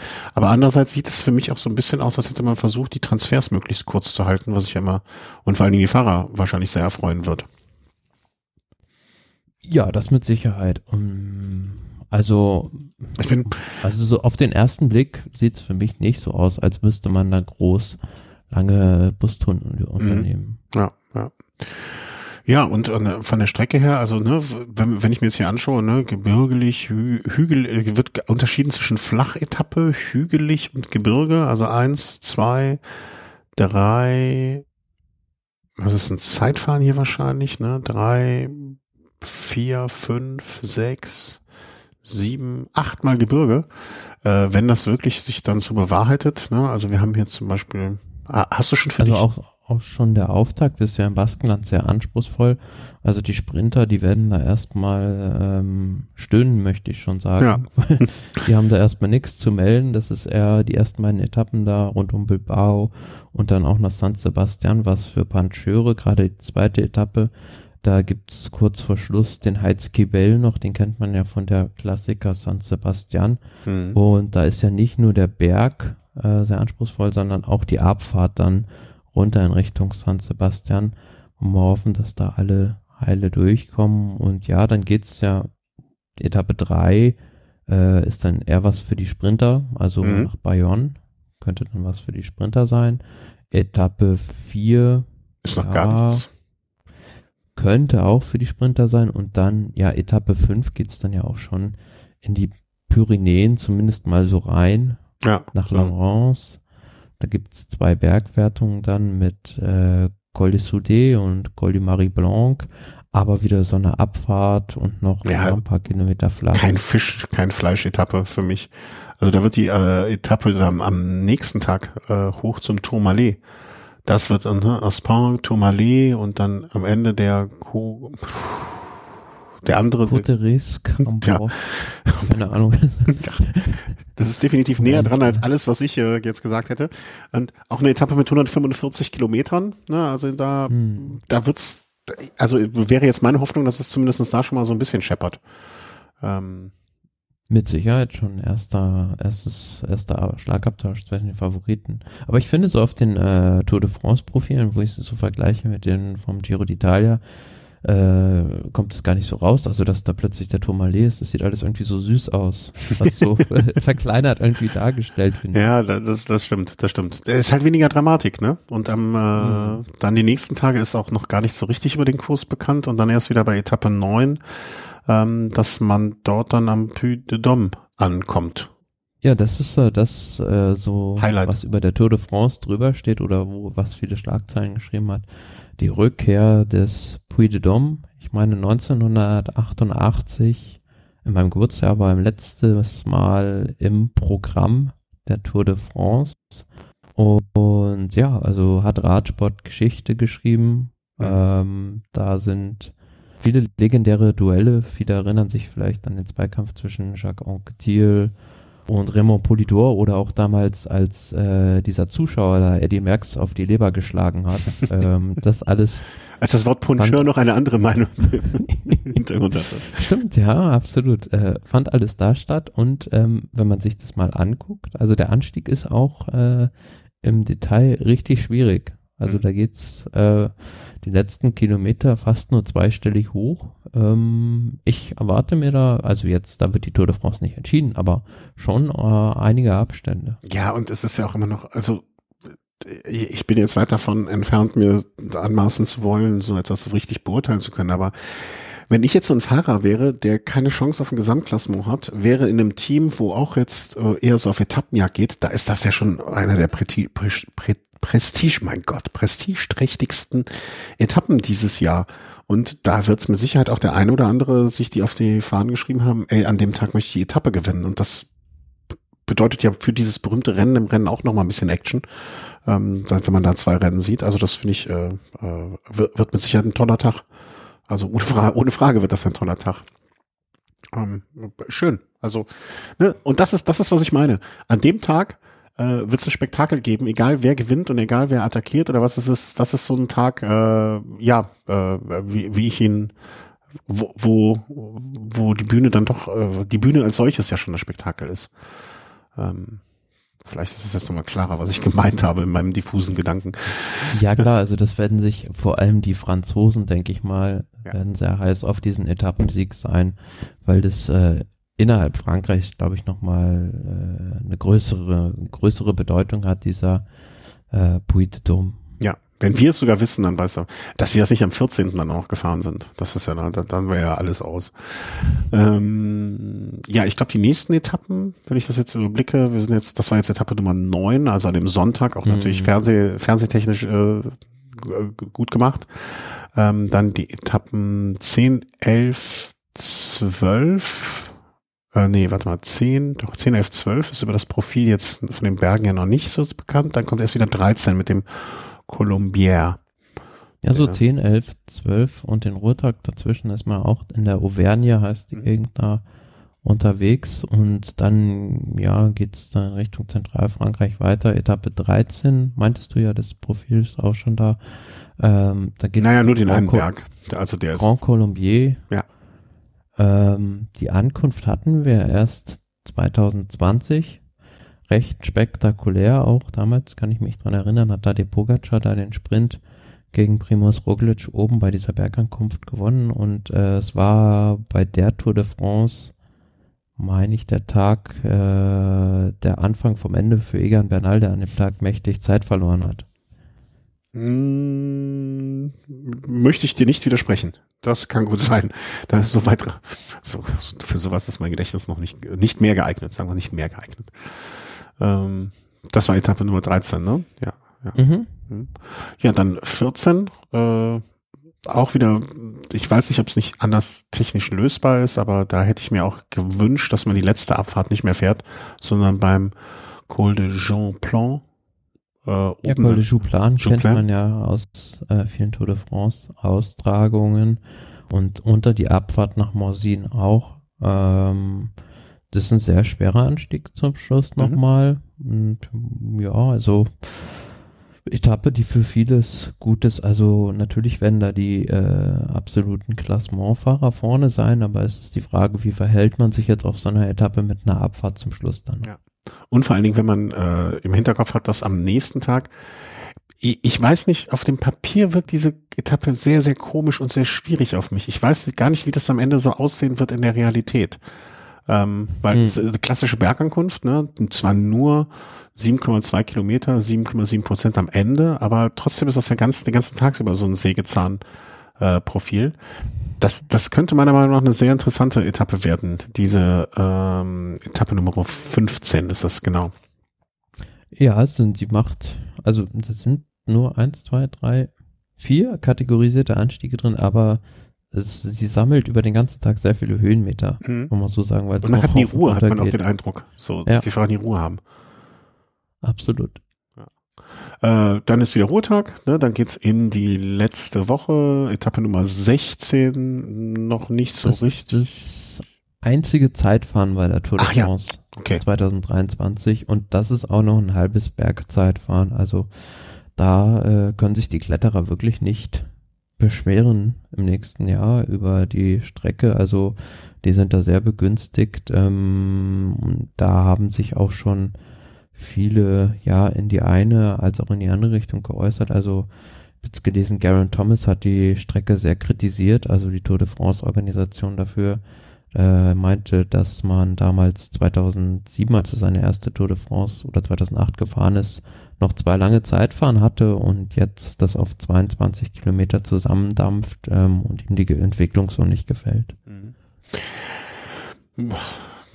Ja, kann man die Meinung durchaus vertreten, finde ich. Also ähm, äh, ist jetzt etwas, wo ich es mir schwerfallen, schwerfallen würde, Argumente gegen ähm, vorzubringen. Also es ist, er beschreibt, finde ich, zumindest was passiert. Ähm, Etappe 6, äh, 17 nach Courchevel hoch wird vermutlich ein paar Höhenmeter haben. ja, also das. Auch wenn noch nichts also, genaues raus ist für mich eigentlich schon so die Königsetappe fast der Tour de France, weil zum Schluss geht's da diesen Col de la Loos hoch. Der hatte auch 2020 seine Premiere bei der Tour de France und das war damals absolutes Spektakel, muss man sagen. Der Berg hat äh, genau das gehalten, was er verspricht, nämlich mit fast 30 Kilometern Länge äh, ein absoluter Scharfrichter zu sein. Damals hat, äh, war die Ankunft nicht in Courchevel, also jetzt fährt man noch Stückchen runter, eine mhm. Abfahrt, mhm. also verliert er wieder 300 Höhenmeter auf den letzten rund sieben Kilometern noch. Damals war die Ankunft oben auf dem Berg und da hat Miguel Angel Lopez gewonnen und Primoz Roglic, damals Tadej Pogacar noch Zeit abgenommen und da dachte man noch, äh, ja gut, jetzt hat äh, Roglic da den Deckel drauf gemacht, aber wissen alle ein paar Tage später hat sich das Blatt gewendet. Das ist auch die, ist das die Königsetappe für dich? Ich finde schon. Ja, also, also, auch ich, mit, ich den, mit den Anstiegen vorher, Cézy, Roselon, Longefort. Ja. Also. Ich, ich unterschreibe das völlig. Also ich äh, denke auch, dass das sowohl von der Höhenmeter als auch von der, ähm, was ich gut finde, ähm, dass diese Etappe nicht ganz am Ende kommt. Weißt du, das ist eine Mittwochsetappe. Mhm. Ich meine, es ist einigermaßen blöd, sie ist relativ kurz, 166 Kilometer. Also ne, beim Giro hätten die Leute dafür gar nicht das Rad ausgepackt. Ähm, es ist der Mittwoch, das heißt, es ist also einerseits ist sie so schwer, dass man nicht sagen kann, ähm, pass auf, äh, ne, kommt noch. Also da, da muss man einfach als Klassementfahrer präsent sein an dem Tag. So, aber andererseits, es kommt dann noch noch mal diese hügelige Etappe, ähm, die nächste. Also da ist glaube ich gar nichts mehr groß. Also es kommt ja noch die Etappe am S äh, ähm, Samstag, die ja auch noch mal mit 133 Kilometer sehr kurz ist, die also von Anfang an ähm, Krawall verlangt, die auch ein paar Höhenmeter hat, dass man, dass man da was rausholen kann, aber wo man sich nicht drauf verlassen kann, wie ich finde. Hm, aber du hast, finde ich, so nach dieser Etappe, die wir gerade besprochen haben, also nach Courchevel am Mittwoch, am Donnerstag und am Freitag so zwei Etappen, ja, also wo du dich in Anführungsschlusszeichen nicht ausruhen, aber äh, wo du jetzt nicht mit Großangriffen im Gesamtklassement genau. rechnen musst. Äh, das sind eher so hügelige oder fast schon flache Etappen. Und dann gibt's ja noch diese Etappe durch die Vogesen, mhm. Etappe 20 nach Le Markstein. Ähm, das, wenn ich nicht völlig falsch informiert bin, ist es auch ähnlich dem Profil, was dieses Jahr bei der Frauentour de France, also bei der mhm. Tour de mhm. France Femmes okay. gefahren wurde, da äh, über Col du Platzer Basel zum Schluss hoch. Und ich finde die Etappe am, am Samstag, die ist jetzt auf dem ersten Blick so nicht so super schwer. Also es ist jetzt nicht absolutes Hochgebirge, dass es da in den Alpen hoch hinausgeht, aber von Anfang bis Ende. Also du könntest, wenn du wolltest, schon am Ballon d'Alsace angreifen, also mhm. nach Kilometer 24, weil äh, es geht den ganzen Tag rauf und runter. Äh, genau, und das, das finde ich, macht es so, finde ich, diese letzte Woche in ihrer, klingt jetzt viel pathetischer, als es gemeint ist, in ihrer Choreografie finde ich einfach sehr gut gemacht und sehr interessant, zumindestens ähm, wie sie angelegt ist, weil der, der, der richtig schwere Höhepunkt am Mittwoch, dann zwei Tage Ruhe, wo mutmaßlich wahrscheinlich nicht viel passieren wird. Und dann am Samstag aber eine Etappe, wo du dich als potenziell Zweiter, Dritter im, ähm, also nee, anders. Wenn ich an dem Mittwoch in die Etappe reingehe und bin vielleicht Zweiter, Dritter oder Vierter, einer von denen nicht führen, also der nicht führt, aber zweiter, dritter, vierter, fünfter, sechster vielleicht noch mit so einem gewissen Abstand ist, dann muss ich an dem Tag abliefern, weil ich habe nicht mehr die Chance noch auf groß irgendwas zu warten. Der, der, der Großangriff am Samstag wäre definitiv zu spät, weil die Etappe doch deutlich leichter ist als die Etappe am mhm. Mittwoch. Aber andererseits ähm, kann ich mich als derjenige, der am, am, Mittwoch attackiert, nicht darauf verlassen, dass die drei Minuten, die ich da habe, ausreichend sind, um den, den Samstag hundertprozentig drüber zu kommen. Da kann immer noch was passieren, wie ich finde. Ne? Also die, dafür ist die Etappe, die ist einerseits ist die Etappe am Samstag zu leicht, um sich hundertprozentig darauf zu verlassen, dass man was dreht, aber sie ist auch zu schwer, um sich darauf verlassen zu können, dass nichts mehr gedreht wird. Das klingt jetzt sehr grotesk, aber ich glaube, wir kennen uns lange genug, dass du weißt, was ich meine. Deswegen finde ich die einfach mal sehr, sehr gut durchdacht, diese letzte Woche. Also.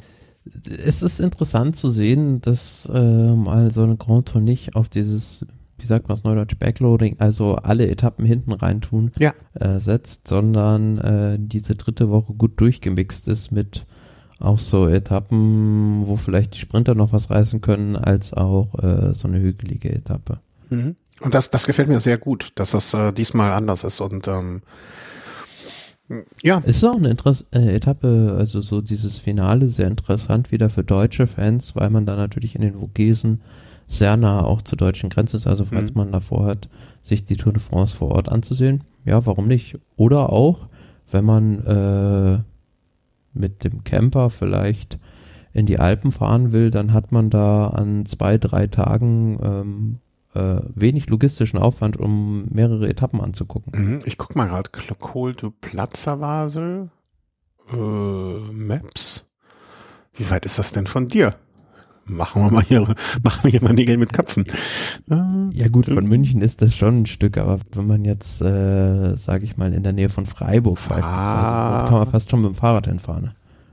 Ja, das kannst du ja von München auch. Langen, Atem, langen Atem hast. Muss ich, muss ich ausreichend äh, Zeit- und Ruhetage einplanen.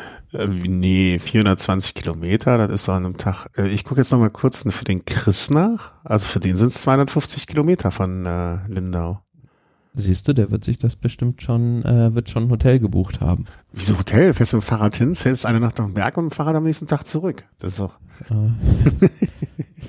Aber ich finde es, apropos Hotels, ich finde es ja immer wieder faszinierend. Also es gibt so einen, äh, so einen Niederländer, der im Vorhinein von der Tour de France Streckenbekanntgabe immer die äh, Etappen schon auskundschaftet und aber er hat eine äh, erstaunlich hohe Trefferquote, was so die äh, Zielorte angeht und der macht es scheinbar so, dass der alle möglichen Hotels abklappert und guckt, ob die schon für den Zeitraum ausgebucht sind oder was die an Buchungen haben. Also unheimlicher Rechercheaufwand, ja, ich wollte sagen. Um, um, das rauszufinden.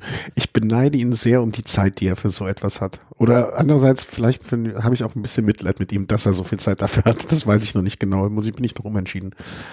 Ähm, ja, aber wenn ich jetzt so beides, jetzt nach dem Gespräch darüber, äh, beide Konturen miteinander vergleiche, ist es oft so, also ist es diesmal so, dass ich eindeutiger als sonst benennen kann, ähm, worauf ich mich freue oder was ich, ich finde diese letzte Woche, von, von den sechs Wochen, die wir jetzt besprochen haben, finde ich diese letzte Woche der Tour wirklich am interessantesten.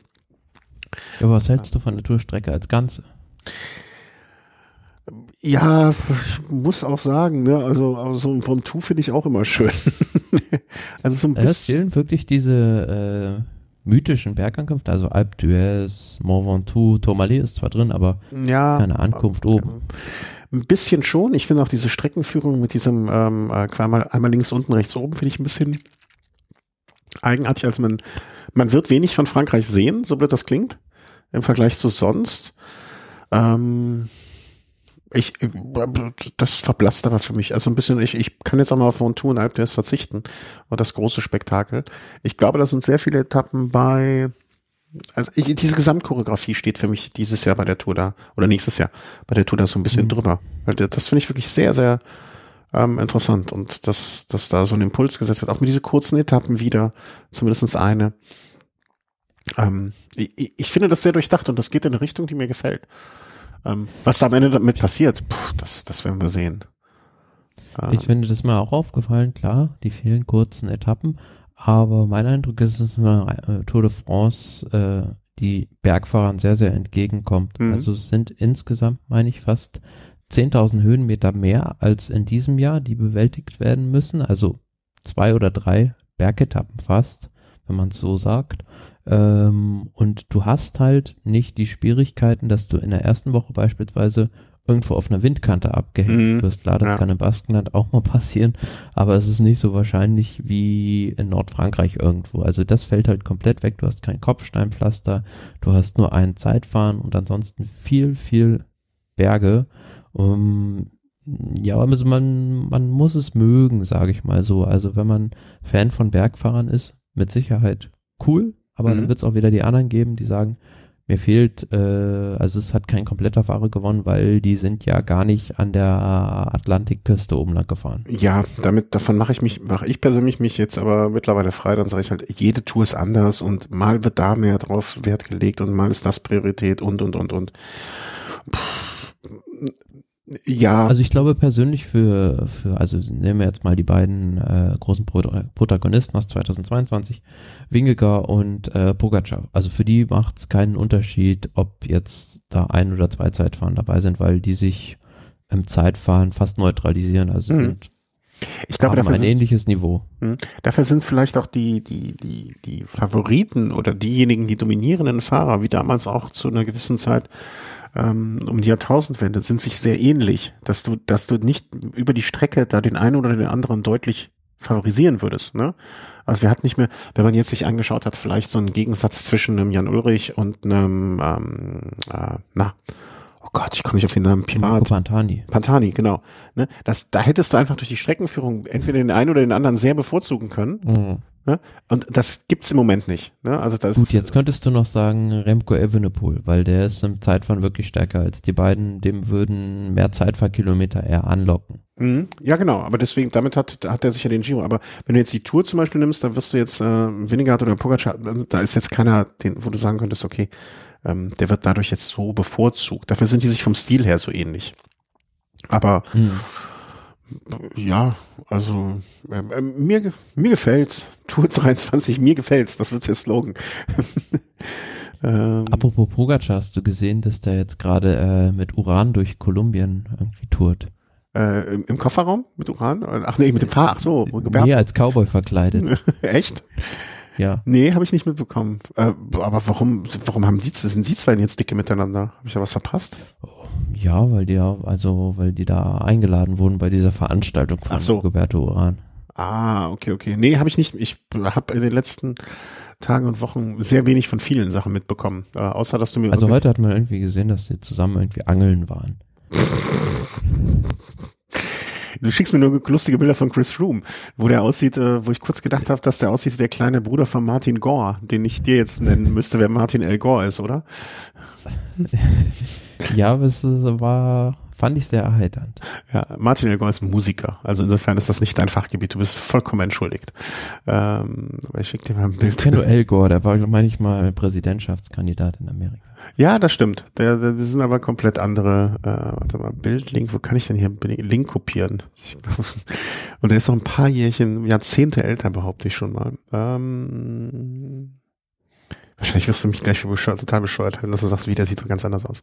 Nun ja, äh, wo wollte ich denn hin? So, ähm, gedanklich. Nee, also mir gefällt, mir gefällt die, wenn ich jetzt, wenn du mich fragen dürftest, du darfst nur eine Rundfahrt nächstes Jahr gucken, Giro oder Tour, würde ich mich für die Tour entscheiden. Hm. Vielleicht kommt aber auch noch die Vuelta mit irgendwas ganz krassem aus der Kiste.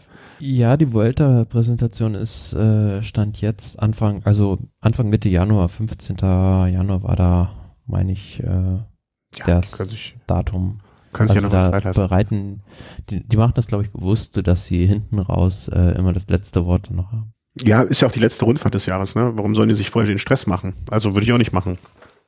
Ähm, wenn ich die wäre. Also die, warum sollen die in ihrer ganzen Planung drei Monate schon, da kann ja noch alles Mögliche passieren.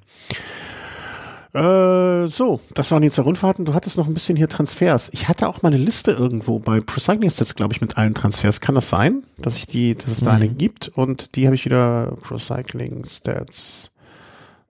Sta- Pro Cycling Stats Transfers.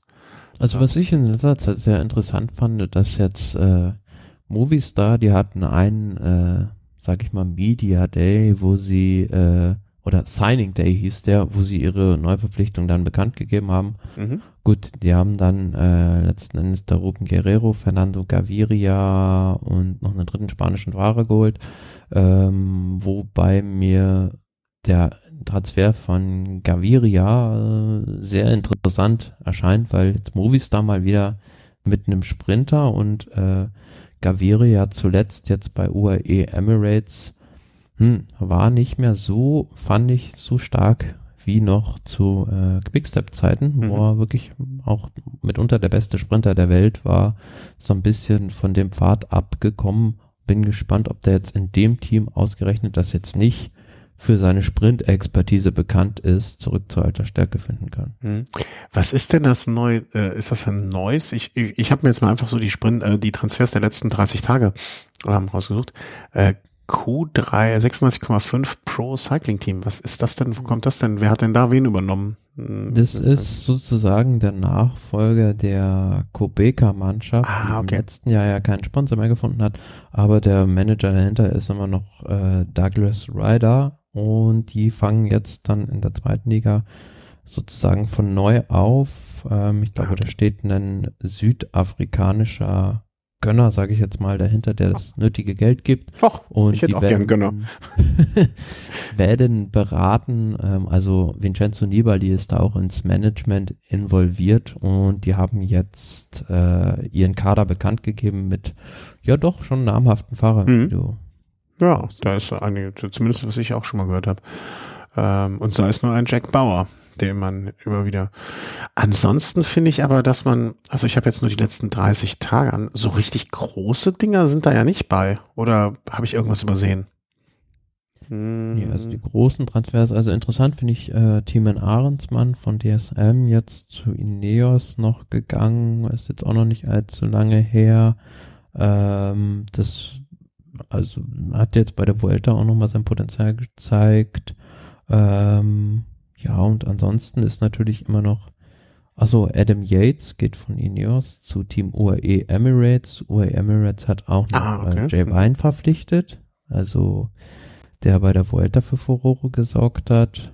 Ähm, das fand ich auch noch sehr interessant. Und die große Frage ist natürlich immer noch nach wie vor, Kev. was passiert mit Mark Cavendish? Da gab es schon die Gerüchte, oder es wurde äh, sogar schon zweimal eine Pressekonferenz abgesagt, Okay. wo mutmaßlich Mark Cavendish als Neuzugang bei Team B&B Hotels präsentiert werden sollte. Ähm, da sollte angeblich äh, die Hauptstadtregion Paris noch als Sponsor dazu kommen. Da gibt's aber scheinbar Probleme und so hängt da jetzt Cavendish so ein bisschen in der Luft und die Frage ist halt, wenn das nicht klappt, ja, äh, was macht er denn? Was macht er dann? Teams, Teams sind ja mehr oder weniger alle voll und es ist ja jetzt nicht nur Cavendish alleine, sondern da sind ja auch noch, äh, meine ich, zwei oder drei andere Fahrer, Mhm. die da für ihn als Anfahrer fungieren sollen. Und bei so einem Sprinter muss man ja auch sehen, hm, welches Team ist dann bereit, bei der Tour de France mindestens mal die Hälfte der Mannschaft nur für einen Mark Cavendish abzustimmen. Mhm. Ja, also ich sehe da leider Gottes schwarz ein bisschen. Also, wer soll denn noch kommen? Also ich würde sagen, so Israel beispielsweise, die wären noch ein super Team für Mark Cavendish, weil die haben relativ äh, guten Sprintzug und ähm, für die wäre das natürlich willkommen, weil sie, also klar, wenn du mal Cavendish hast, wirst du eine Wildcard für die Tour de France bekommen auf jeden Fall. Und Mhm. die Abstiegsregelung sind sie ja, werden sie wohl betroffen sein, dass sie da auf eine Wildcard angewiesen sein werden. Und ja, warum nicht? Also Und Cavendish könnte zurückzahlen und sagen, ich bin schon gegen deinen Vater gefahren. Das ist, auch wieder ein Aspekt, ja, mal, ich der habe mir dein, so gar nicht bewusst war. deinen Vater schon abgehängt. Komm, komm du mir mal ins Hinterrad. Ähm, was ich noch äh, wahrscheinlich schon mal irgendwann gehört habe, aber schon wieder komplett verdrängt hatte, Nikias Arndt geht auch zur UAA. Haben wir aber, wenn ich jetzt so sage, rein, oder? Äh, Bahrain meine ich ja. Haben, wundert mich ein bisschen, aber haben wir, glaube ich, haben wir es nicht schon mal hier auch erwähnt? Ich weiß nicht mehr. Nee, meine ich nicht, aber ja, warum nicht? Also Ja. Wind tut ihm gut, ist aber wieder ja ein Fahrer von Team DSM, der das Team verlässt, auch einer, der jetzt sehr lange da war. Ja, Also, genau. Äh, Also das, und ihm, das fehl, ihm fehlt ja, meine ich, nur noch der Tour de France Etappensieg, vielleicht um die Sammlung, also aus Giro und Vuelta und Tour de France Etappensieg voll zu machen und vielleicht erhofft er sich ja jetzt bei äh, Team Bahrain da ein paar mehr Freiheiten, dass er auch mit zur Tour de France kann und da Mhm. in Ausreißergruppen auf Etappensiege fahren kann. ja, und mh, wen hatte ich denn noch? Ja, hier, äh, da hatten, weiß ich auch nicht, wieder Carapaz und äh, Amador ähm, gehen zu Education First, ein Team, was ich gerne mag. Ähm, also meine Sympathien gewonnen hat. Aber es ist Insofern- interessant, also, weil, wenn man sich jetzt mal Ineos anguckt, gut, die haben Egan Bernal, aber du weißt nicht, was wird mit Egan Bernal. Also, äh, wird er wieder fit, auf sein altes Niveau zurückkommen, wie lange wird das dauern? Und ansonsten haben die keinen, der in der Spitze mit Wingegaard und Pogacar mithalten kann. Und da Mhm. wäre eigentlich das ist eine gemähte Wiese für Carapaz gewesen, dass er zumindest bei einer Grand Tour hätte Kapitän sein können. Ist dann ein interessanter Schritt, jetzt zu einem Team wie EF zu gehen, die ähm, ja eher so im Mittelfeld der World Tour irgendwo mitspielen, sage ich jetzt mal ganz vorsichtig. Und ähm, da sein Glück zu versuchen. Also wo du auch nicht so vielleicht auf den ersten Blick denkst, dass die die Möglichkeiten haben wie Ineos, weil kein Team ist so bekannt dafür, jeden Stein fünfmal umzudrehen wie Ineos. Also ähm, da bin ich extrem gespannt darauf, wie das funktionieren kann, Carapaz bei EF. Ja. Ja, und ich bin auch gespannt, wie es mit dem Team Ineos weitergeht. Ne? Also das äh, ähm, sind die über den Zenit schon hinaus oder kommen? Also bin ich gespannt. Also die, die, die sind ja immer noch Top-Fahrer alle dabei. Ne? Also die haben bestimmt drei, vier Leute, wo sich jedes Team als Kapitän sich die Hände nach den, nee, die Finger lecken würde, nicht die Hände, die Hände lecken würde. Ähm, aber trotzdem irgendwie hat man hat man so habe ich da gerade kein gutes Gefühl bei. Und mein Gefühl interessiert die wahrscheinlich einen feuchten Dreck. Aber irgendwie ist das komisch. Also ist es nicht mehr das, was es mal war für mich irgendwie. So komisch. Was haben wir denn noch so? Ist da vielleicht äh, Team Bora hatte ich hier auch noch mal so eine, äh, ne, also Nico Denz wechselt Mhm. nach Bora, auch so ein Wechsel. Äh, Bob Jungels kommt zu Bora.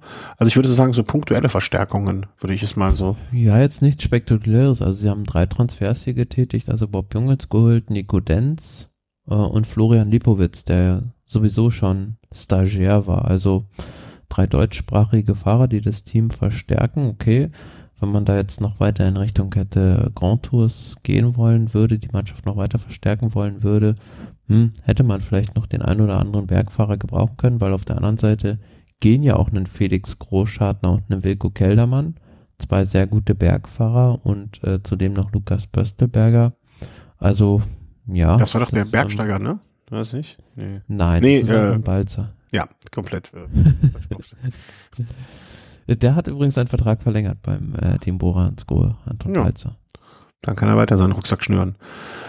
Äh, Äh, ja, und ich finde, man ist da so, hat den Status quo gehalten und äh, ja, bin gespannt, wie man dann auch die, die starken Fahrer, die man nach wie vor hat, für drei Wochen Rundfahrten aufteilen wird. Also äh, ich würde fast meinen, man könnte Jay Hindley eher zur Tour de France schicken, weil Mhm. die berglastiger ist. Ja. Vielleicht, äh, ja, weiß ich nicht, was, was der Plan dahinter ist. Also ob man dann äh, Hindley und Buchmann zur Tour de France dann schickt. Ähm, ja, und wer dann den Giro fährt, wer bei der Vuelta ist, also spannende Konstellation wieder. Mhm. Ja, das äh, stimmt alles so. Kann ich, äh, unterschreibe ich gerne. Äh, ich würde sagen, mehr an jetzt äh, irgendwelchen großen. Ja, dann, dann gibt's noch die, die Liste der, der Fahrer, die jetzt äh, aufgehört haben. Finde ich auch noch ganz interessant, ne? Also kann man leider nicht nach dem. Alter sortieren. Das hätte ich sehr gerne. Also nee, aber es sind schon, also es ist auffällig in diesem Jahr, was für große Namen da ja. aufgehört haben. Also Valverde, Nibali, Gilbert, Sonny Colbrelli. Äh, Übrigens, Gilbert ja. äh, muss ein sehr, sehr interessantes, sehr nettes, sehr freundliches, sehr familiäres, schönes äh, Abschiedsrennen gehabt haben äh, wurde mir zugetragen von Menschen, die da waren. Muss wohl so ein richtig schönes, äh, richtig schönes Event gewesen sein, so blöd es klingt, aber äh, ja, Entschuldigung, wenn ich das eingeschmissen habe an der Stelle. Nö, aber habe ich gar nicht so mitbekommen tatsächlich. Ja, es muss auch recht klein gewesen sein. Also ich telefonierte mit jemandem äh, aus anderen Gründen, der gerade da vor der Bühne stand und äh, da die Ansage mhm. kam. Das war, ich so, was gehst du denn jetzt ans Telefon? Vielleicht so war es ja so wie bei Tom Bohnen, wo die da alle auf der Bühne getanzt sind. Nee, das, also den Tanz habe ich nicht gesehen. Ich habe, äh, aber es muss wohl sehr nett ja. gewesen sein. Das, äh Aber wenn man auch mal so guckt, also Niki Terpstra, was ich mich gefragt habe tatsächlich, warum hört Juraj Sagan auf, habe ich noch nicht so die Hintergründe durchblicken können, weil sein Bruder Peter Sagan, der ist ja noch äh, bei Total Energies weiter im, äh, unter Vertrag und Juraj Sagan ist ja jetzt auch erst 33. Hm. Habe ich persönlich auch noch keine Erklärung für. Ich, ich frage mich einfach dann in solchen Momenten, okay, wie lange macht's Peter Sagan dann noch? Also, ne, das äh, warum tut er, also die, übertrieben, warum tut er sich das noch an? Es jetzt äh, klingt auch hart, ne? Aber ähm, so, so, also gekommen ist da jetzt nicht mehr viel. Muss man ja auch mal ehrlich sagen. Ja, mal immer noch in den Top Ten bei einer WM beispielsweise. Also ich kann mir schon vorstellen, wenn Peter Sagan nochmal so richtig den Fokus wiederfindet, weil bei Peter Sagan ist halt viel drumherum. Also ist da jetzt bei der EMTB WM, meine ich, auch irgendwo gestartet und all solche Veranstaltungen viel für den Sponsor, aber wenn er sich halt mal wirklich wieder aufs Sportliche nochmal fokussieren würde, könnte ich mir schon vorstellen, dass das, dass er nochmal so ein Monument auch gewinnen könnte. Warum nicht? Hm, ja, äh, würde mich für ihn freuen, aber andererseits, ne, also mit seinem Anspruch und mit dem, was er schon, es ist halt schwierig, wenn du, kann ich mir zumindest vorstellen, es ist schwierig, wenn du mit so viel, so viele Jahre und so auf so extrem hohem Niveau gefahren bist und dann einfach mal ein paar Jahre da nicht so viel kam, ne, dass es dann mhm. wieder das hin zurückkommen schwierig. Ähm, ja, aber beim also bei dieser Liste beim Durchblicken Tom Dumoulin hat ja auch aufgehört. Ja. Richie Port hat aufgehört, Matthias Brendle, Alex Dowsett, also Michael Nieve. Also Michael Nieve, ja, stimmt.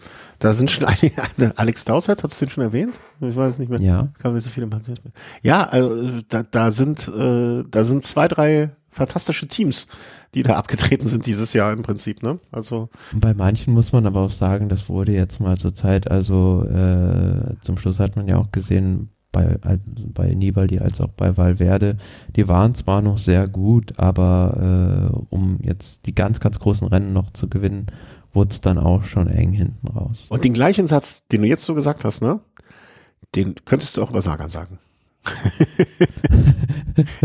Stimmt, aber der ist noch nicht in dem Alter, wie die also. Ja, eben. Und dann noch mehr ein Grund vielleicht zu sagen, äh, möchte ich so enden oder mache ich jetzt lieber äh, dann vorher?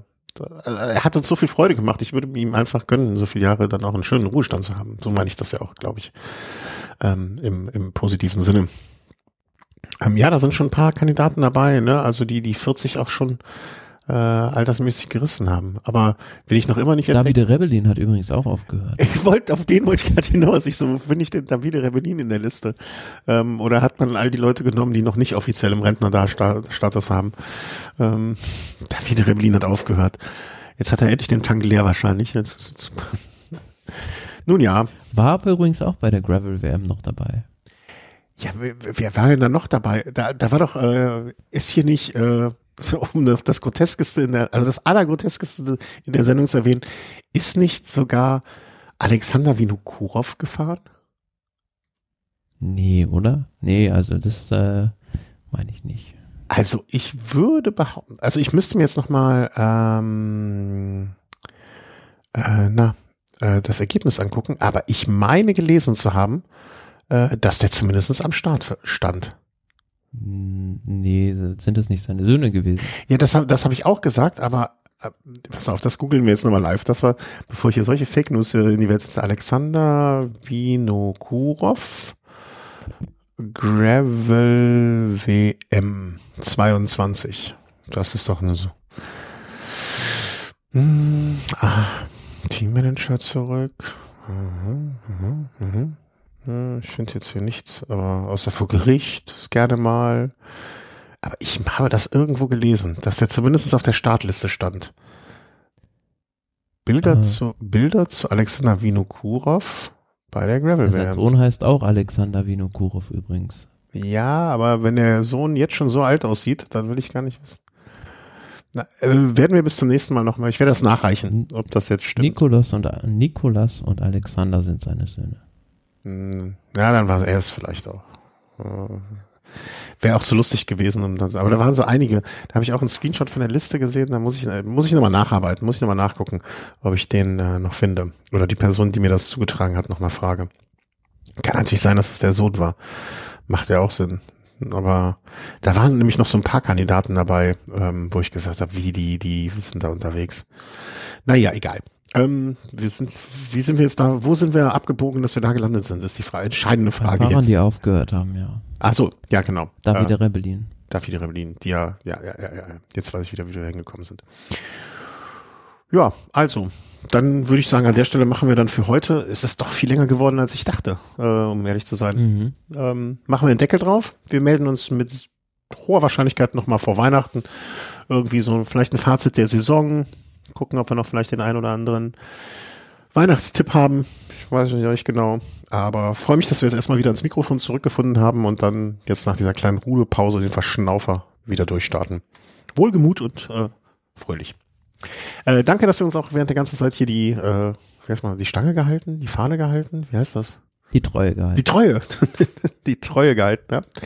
Ähm, wenn ihr noch äh, hier, äh, also wenn ihr noch Geld habt, was ihr ausgeben wollt für Weihnachtsgeschenk oder so, bei uns über der Seite gibt es noch immer, glaube ich, zumindest den Affiliate-Möglichkeit. Das heißt, wenn ihr dann darüber auf Amazon geht und dort etwas bestellt, kriegen wir einen kleinen Teil ab. Darüber freuen wir uns natürlich, damit wir hier äh, Zeugs bezahlen können, wie jetzt zum Beispiel auf Phonic und so weiter. Wenn nicht, dann ist auch nicht schlimm. Irgendwie, wir haben ein paar Spender, die uns immer ein kleines bisschen in den Hut werfen. Ähm, das hilft da sehr, dass wir das nicht aus eigener Tasche ja alles neben unserer Zeit bezahlen müssen. Und ja, dafür danke, danke, danke. Und ähm, ja, für Kommentare, Anmerkungen, äh, korrigiert uns. Das ist das Schönste, weil dann, äh, dann bleibt es nicht falsch stehen. Und äh, ja, dir, Thomas, danke ich. Danke auch. Bald ist äh, Vorweihnachtszeit. Da geht's wieder Glühwein trinken. Und ähm, ja, vielleicht können wir uns dann auch Weihnachten wieder mal persönlich sehen. Gucken, wenn ich bei euch in der Stadt bin, wenn ihr da seid. Mal sehen. Vielleicht. Vielleicht. Das, mal gucken, was die Zukunft bringt. Habt, macht es gut, passt auf euch auf, bleibt gesund. Tschüss. Tschüss.